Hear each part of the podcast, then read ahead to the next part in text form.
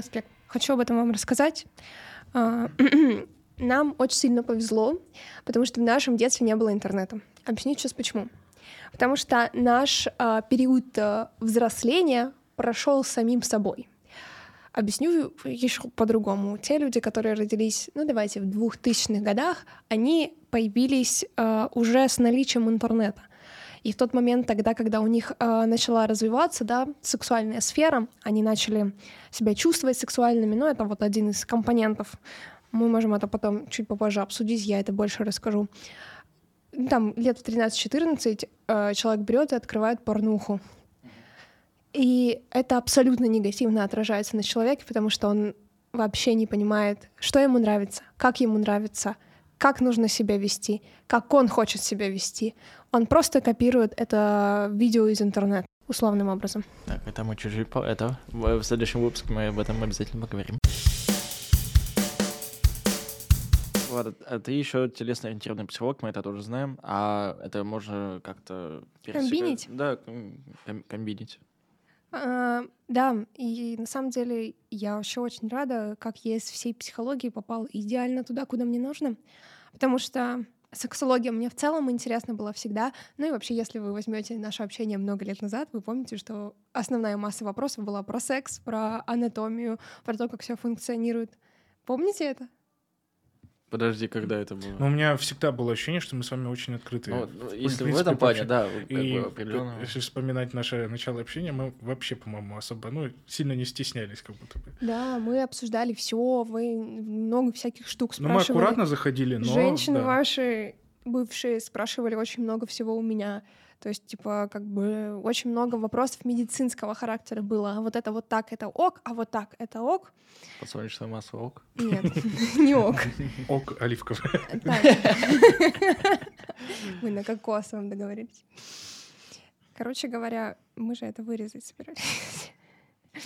А, образование телесного терапевта мне очень сильно помогает в плане того, что э, есть определенные упражнения, которые можно делать, например, в паре прямо на сессии у сексолога, которые будут, во-первых, э, укреплять ваше доверие в паре, а во-вторых, это определенные упражнения для того, чтобы проработать тазовый блок. Тазовый блок почти, ну, есть у всех женщин, которые не получают оргазм. И вообще, на самом деле, это очень, очень грустная, но очень правдивая наша история что в России почти все женщины, то есть это в районе 80%, не получают оргазм. Почему? Наверное, это связано отчасти и с отсутствием секс-просвета, а, отчасти это связано с нашей тяжелой историей в плане того, что да, там это вот Вторая мировая, эта женщина все тащила на себе, и вот это вот ощущение сильной женщины, которая не будет рассказывать о каких-то нюансах в сексе, тоже осталось. И в целом вот та часть э, жизни, связанной с сексом, была заблокирована и недоступна во время войны. И, наверное, часть послевоенные годы, да, потому что это было возвращение э, людей, которые могли как-то пострадать во время войны. И вообще, если они возвращались, это было чудесно, потому что очень... Э, да, да ну, это очень грустно, если так вот окунаться в историю. Э, все наше прошлое состоит из э, войны, ну, то есть бабушки, дедушки, прабабушки.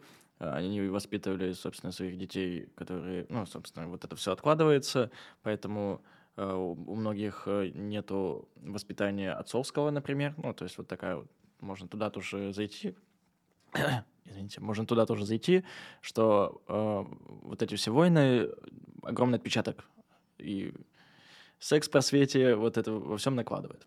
Не наше воспитание, например. Ну и да, давайте будем говорить честно, мы уже это обсуждали. Ну, из нас мало кто с родителями обсуждал сексуальную сферу, и мама такая, получать оргазм нужно, это важно, это сексуальная разрядка. Ну, Классно. Ну, типа, вам же этого никто не говорил? Нет. Честно, нет. Тебе говорила мама? Кончай. Извините. Прямо сейчас. Извините.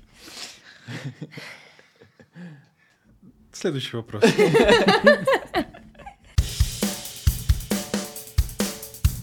Помните, мы с вами разбирали, все, что запечатлено у нас в теле, оно отражается на психике. Психика реагирует нашими телесными проявлениями на наши мысли. И, соответственно, тогда, когда мы работаем с телом, мы работаем и с психическим компонентом тоже. И когда мы отработали реакцию в теле, которая была до этого, uh-huh. а, у человека открывается история вообще с оргазмами и с получением удовольствия во время секса тоже. Вот.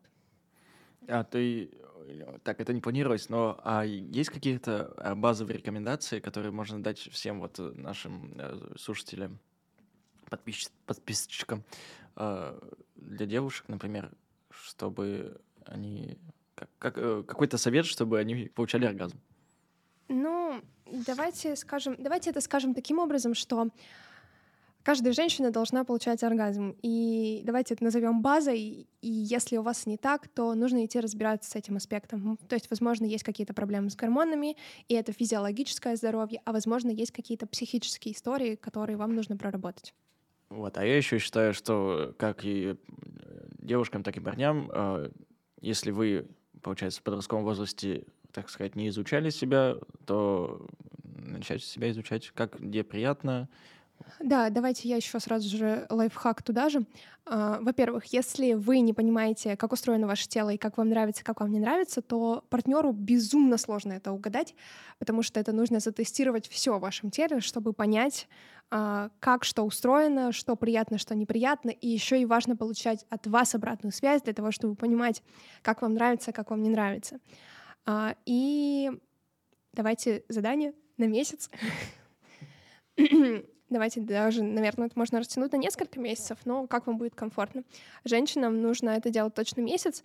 Первый месяц э, вы просто поглаживаете себя во всех местах и отмечаете в каждый день, где вам приятно, где вам неприятно. И вы заметите, что в разные периоды, ну вот эти вот колебания гормональные будут отражаться на том, где вам нравится больше, где вам приятнее больше и где вам неприятнее больше. Условно, если это овуляция, да, в овуляцию чаще всего в тех местах, которые у нас являются как бы вот эрогенными, мы их так называем, будет гораздо приятнее, чем в остальные дни цикла.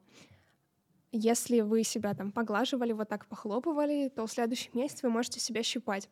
Во-первых, это мы увеличиваем э, количество нейронных связей с головным мозгом, да, и у вас а, мозг ощущает все ваше тело, и это безумно круто, потому что вы эту чувствительность можете потом использовать не только в сексе, но и вообще в целом в обычной жизни.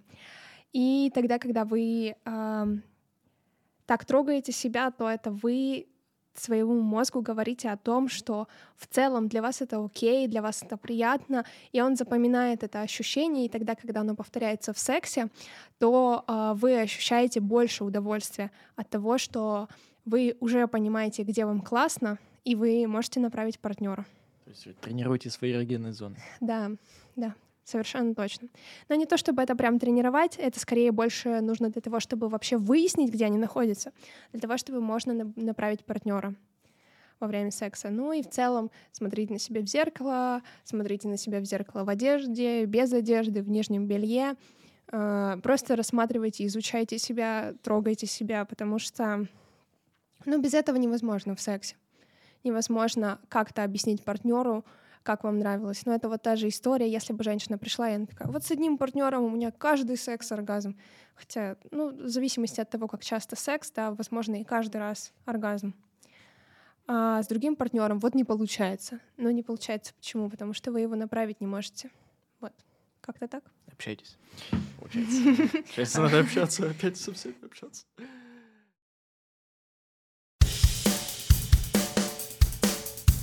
Что такое либидо? Ну, вообще, на самом деле, либидо — это тоже такой сложный компонент, который сложно как-то обособить в какое-то одно определение, да, но давай это назовем желанием создавать сексуальную связь, желанием э, создавать э, какое-то влечение к партнеру и э, желание передавать и отдавать энергии, получать энергетическую разрядку назовем это так. Вау, ладно, я почему-то... Для меня это э, всегда звучало просто, что э, у меня, условно, там высокая либидо, потому что я все время хочу секса. Хочется секса, высокая либидо. Мы... Давай мы к этому вернемся чуть позже, мы об этом обо всем поговорим чуть более подробно. Ну, то есть я бы, например, хотела вам рассказать, что есть четыре стадии либидо. Вот вы знаете о том, как оно развивается, что у либидо есть какое-то развитие. Э, ну, видимо, либидо эмбрион. Ну, типа того. Детский возраст, средний возраст. Отрочество, либидо отрочество. э, давайте я расскажу, что это по большей степени отражается у девочек, у парней оно такое более сглаженное, вот эти вот переходы межстадийные, а у женщин они более выражены. То есть первая стадия, она называется понятийная. Это тогда, когда э, девочка занимает женскую роль, типа она играет дочки матери. Понимаете, да, о чем? Ага, так, интересно. А, так, да. Если мы говорим про вторую стадию, то эта стадия называется платоническая. Это когда девчонки надевают всякие обтягивающие топики, обтягивающие штанишки. Это вот э, про такое желание нравится. Как-то, ладно, либидо для меня уже стало обширнее. Угу. И есть эротическая стадия. Это когда, ну то есть э, получается платоническая стадия это когда мы думаем о поцелуях, думаем о внимании, Мгм. вот хотим его заполучить. То если мы говорим непосредственно об эротической стадии, то это та стадия, в которой хочется непосредственного телесного контакта. То есть хочется объятий, хочется уже непосредственных по- э, поцелуев. То есть мы о них не фантазируем, а их м, хотим, да, Мгм. получить. И есть сексуальная стадия, это там, где происходит непосредственный сексуальный контакт с партнером. Э, То есть, подожди, это четыре стадии развития Да. либидо. То есть, э, условно, если... э, Как это правильно объяснить? Может ли быть такое, что, условно, в 18 лет э, девушки... а может ли... восем- де- Как, сейчас правильно, как это сформулировать? Короче, 18 лет, если девушка э, на второй стадии, где она одевает э, там, топики, вот это все выглядит... Я, я правильно запомнил, да? Да, а, если ты про стадию. Ну, в плане это э, ограничивается возрастом. Да, да. То, ну, есть, то есть, понятно, э, дочки матери это маленький ребенок. Да, то есть если это мы говорим про вторую стадию, это примерно 12-14 лет, с 14 до 16. Это чаще всего уже эротическая стадия и сексуальная там ближе к 16-18. Конечно, у всех это все по-разному, но это такие вот, знаешь, сильно усредненные сроки. Ну, то есть, может быть, эротические в 14. Ой, ну, сексуальные. Сексуальные в 14 могут быть, Да. вполне. Ну, Да. я просто знаю нескольких, некоторых людей, которые э, в 14 уже... Ну, Что-то у них происходило. Видишь, тут еще такой аспект. Был ли человек старше, например? Они были одного возраста. А, то есть, э, как человек развивался. То есть есть дети, которые опережают свое развитие, да. Если он, например, а, раньше пошел в школу, условно, да, и он идет наравне со сверстниками, то он опережает развитие, и тогда у него стадийность, да, может меняться. То есть все, короче, индивидуально, если так. Так, подожди, а это вот ты сейчас про девушек говорил, а у парней? У парней точно так же, только стадии, ну, как бы более гладкие. А, хорошо, нет, а я тебе вот про стадию развития либидо, то есть мы, мы же не играем в дочки матери, разве нет? Ну, вы не играете в дочки матери, но вы занимаете мужские роли в семье. Типа папа зарабатывает деньги, я тоже пошел на работу. Понял? А, ага. Часть Хорошо. Если мы говорим про эротическую, то она чаще всего у парней, да, попозже, чем у девчонок. Ну, то есть девчонки раньше развиваются. Да. А, то есть и у них нет такого, что они будут надевать там классные обтягивающие кофточки. Ну нет, это ну явно ведь не про это. Ну да, я тебя, в принципе, же... Как, ну, какие... У меня вопрос Да, давай. про стадию. Вот ты сказал, что эротическая позже. Я возьму переходный вот этот... Ну, я по голосу ориентируюсь. 12, 13, 14 лет. Я понимаю, что мои примеры не из обычного мира, а из мира, где существуют только мальчики.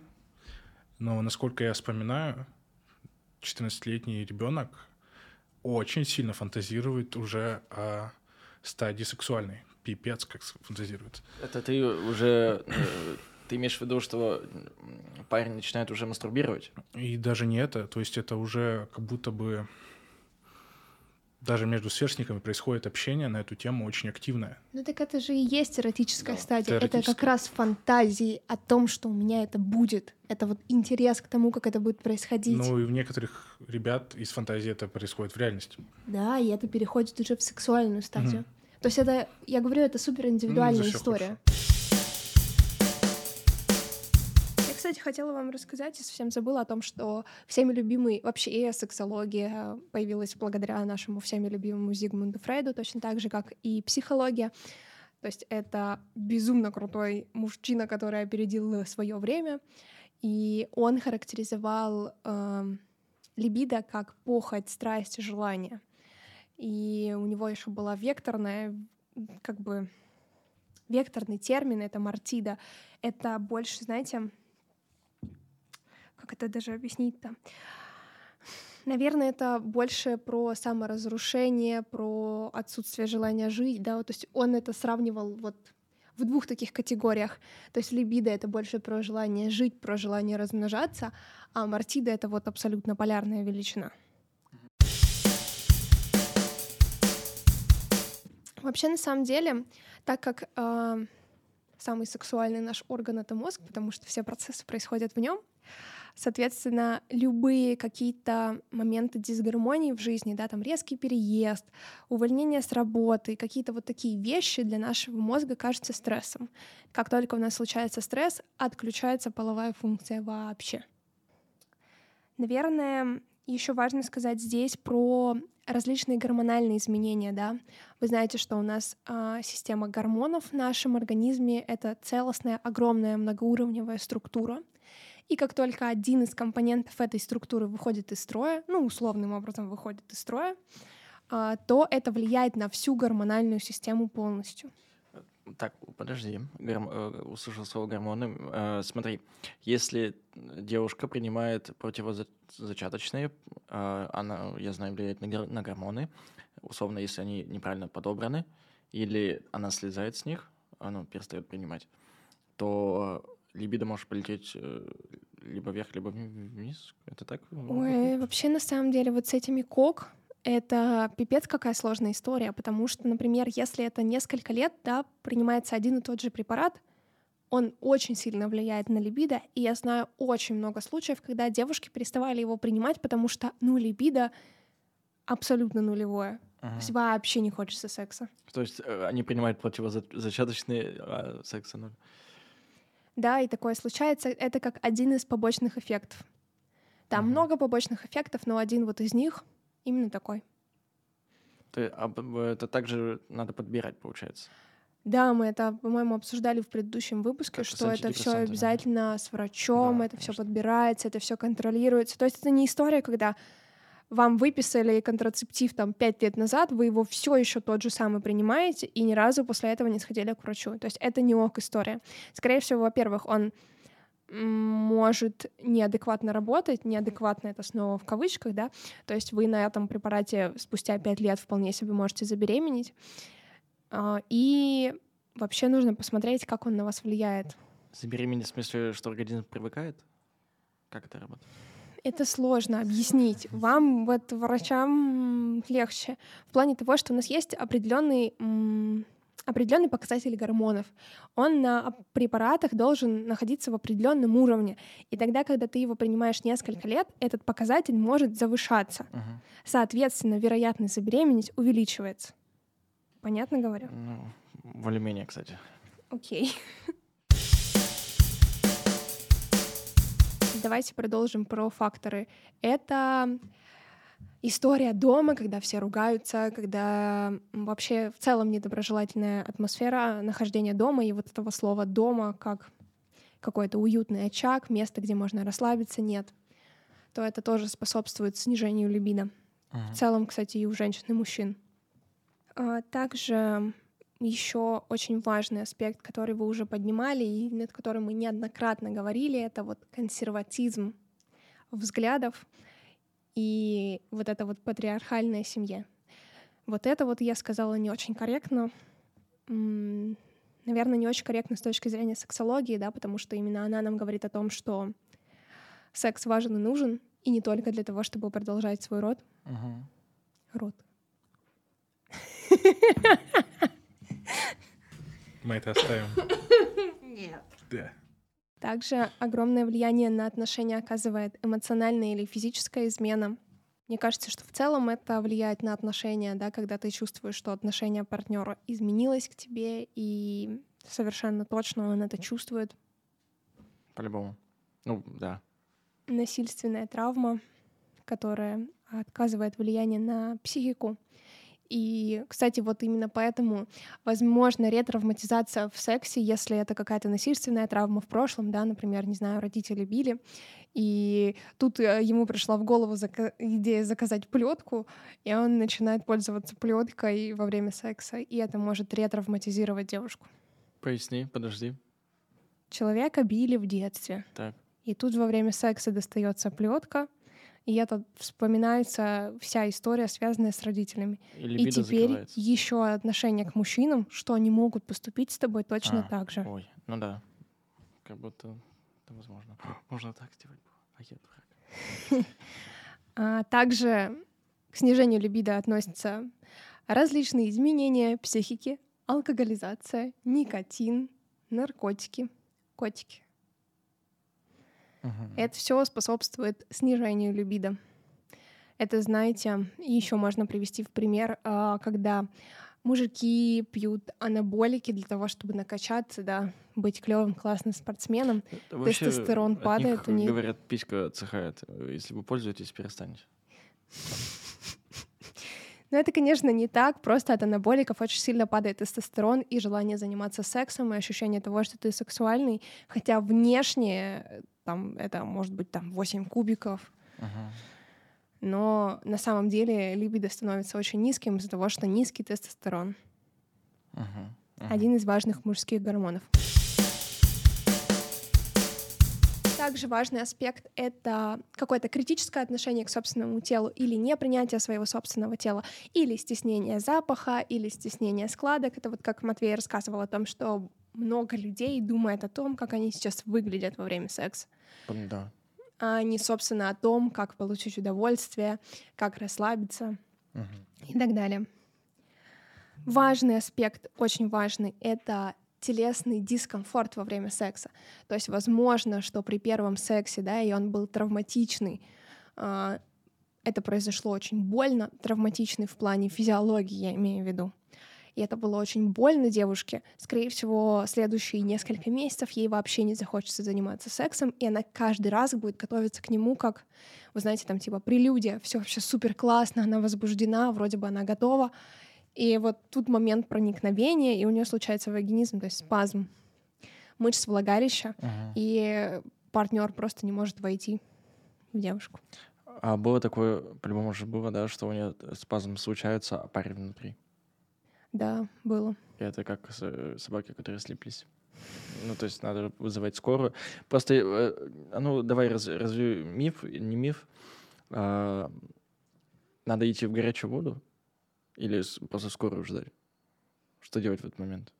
Как врач, скажи мне. Как ты пойдешь в горячую воду? Ну, не, во-первых, Человеческая многоножка Ну такая. да, да, а что делать? Вот, э, вот это произошло, и ну, э, как это решать?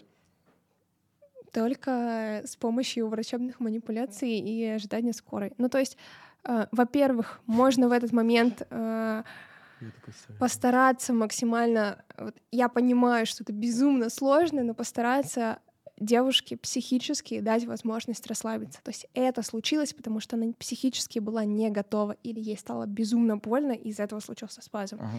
То есть, возможно, если вы сейчас будете с ней говорить, э, возможно, если вы там, да, будете, не знаю, там гладить, где ей нравится, да, это уже больше не про сексуальный контакт, это больше просто про телесный контакт, да, подержать за руку, постараться ее расслабить. То есть, возможно, что этот спазм пройдет с помощью ее расслабления психического. Понятно говорю? Мгм. Вот, то то есть есть- это можно в целом решить, попробовать самим до приезда скорой? Да. Мгм. Ну, в- любом случае надо будет вызывать скорую. Ну, типа горячая вода в этом смысле. Я просто слышал такое. У меня такое, слава богу, ни разу не произошло, не происходило. Но я просто слышал, что кто-то советовал горячую воду набрать горячей воды и, собственно, ну, не облиться, а именно в ванну пойти под горячую воду. Ну, возможно, это знаешь, как сработает переключение симпатики на парасимпатику. Ну, то есть, э, возможно, есть какое-то у этого действие на психику, Ага. но это больше про то, если вот расслабиться у женщины не получается, может, как вариант горячая вода. Ну, то есть, э, сама суть расслабиться, психически особенно. Ага. Хотя в этой ситуации, ну, я думаю, вы понимаете, что это типа супер стрессово, и это безумно Пошли помоемся. сложно.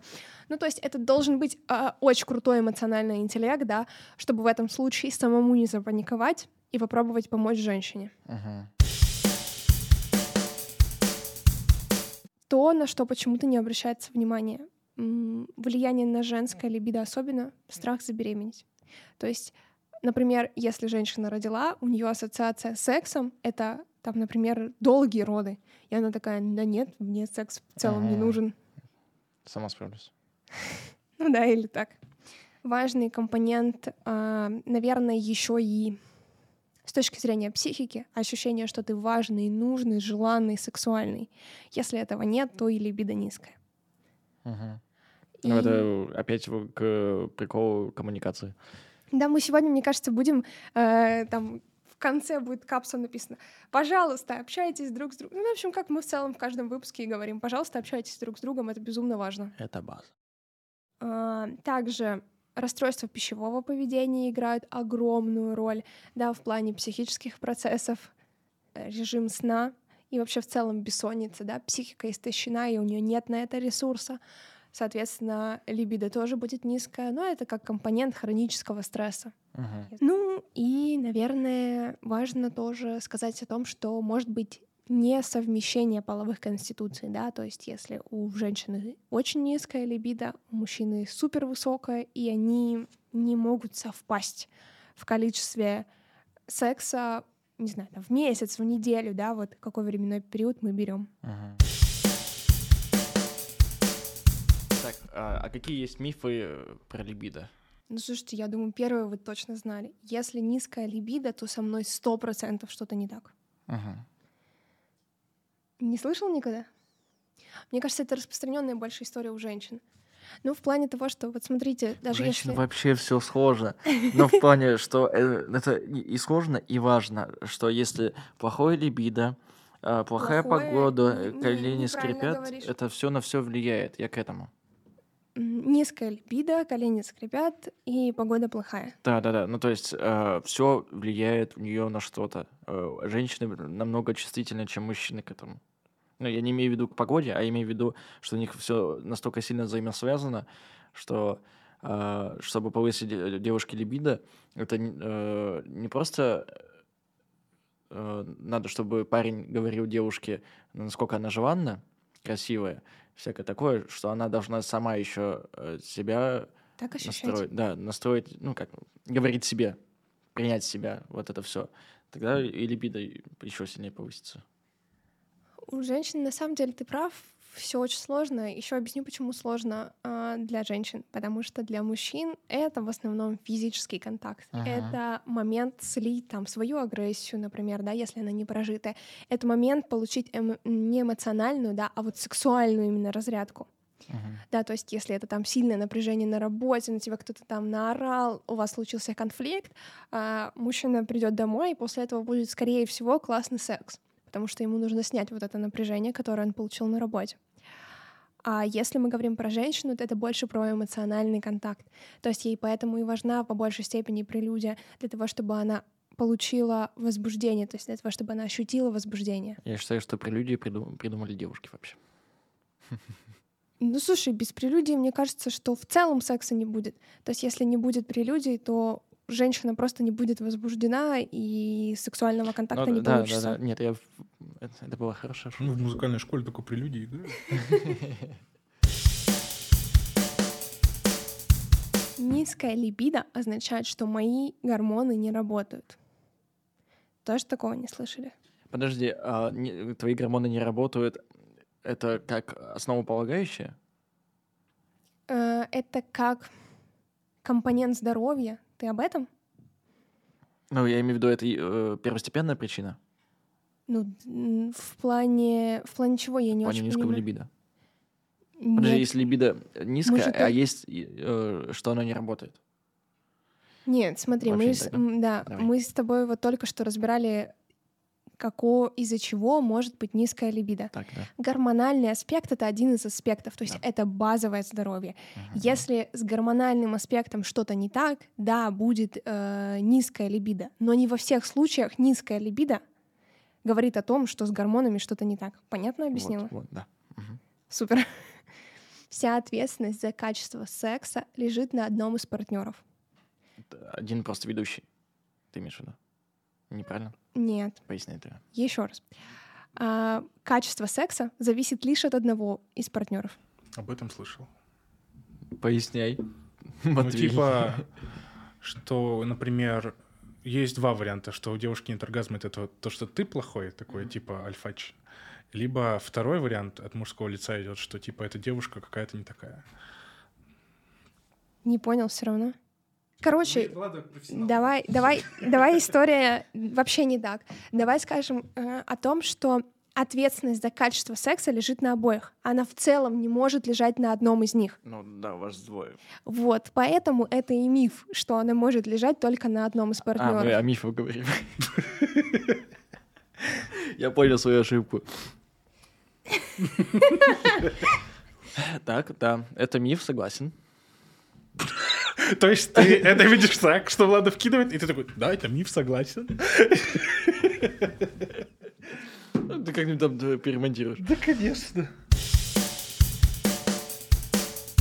Важный, наверное, прикол, который я слышала еще от своих родителей, возможно, тоже. Любовь это, конечно, классно, и можно без секса. То есть, возможно ли отношения без секса? Ну, конечно. Это же очень э, просто и легко, и хорошо. Это все равно, что жить с мамой, наверное, не знаю. У тебя очень странные сравнения, ты знаешь об этом? Уничтожил меня просто. Тоже не ожидал этого сравнения. Не ожидал. Ну, п- в плане, к- вот э, отношения без секса — это не отношения. Это же ежу Мне понятно. кажется, девушку ты любишь по-другому, чем маму. Всё, Я ж не давайте это- я ж не эту часть, потому что я в целом не хочу, чтобы это... Фух, хорошо, сиди. Если в 45 оно пропало, если мы говорим про женщину, то это физиологический возраст менопаузы. Если мы говорим про мужчину, то у него, конечно, эти процессы на, до 55 растягиваются. То есть в зависимости от того, о ком мы говорим. Но если это, например, в 20, да, и это низкая либидо, ну какое старение? Никакого.